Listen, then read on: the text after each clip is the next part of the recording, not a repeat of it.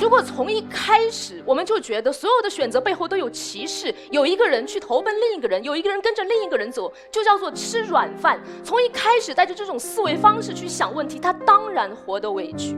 可是真正平等的爱情里，陪伴并不叫做依附，就算是依附，我们也不在乎。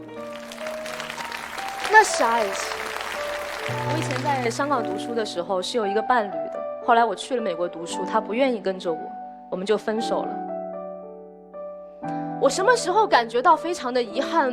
我们为什么没有更努力，彼此妥协一点，去更努力的在一起呢？不是我在美国学习压力很大，但是没有时间哭的时候；不是要一个人学着修马桶和装家具的时候；也不是在大街上被抢劫，心里害怕的要命，但是跟警察做笔录，却拼命想着要怎么跟老板请假的时候。生活会教会我们很多事，一些我们以为自己做不到的事。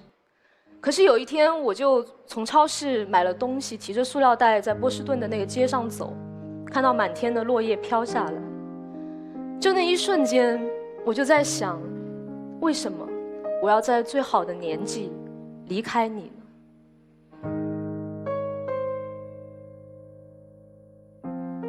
这世界上到底有什么东西是我们放不下的？这世界上到底有哪条路有这么难走，要让我们把所有的青春、秋天都错过呢？我知道，放下一切。很难，可是我相信这个世界上没有什么一切不可以通过个人的努力和奋斗去得到，除了人，除了那个人，除了你。谢谢。Thank you.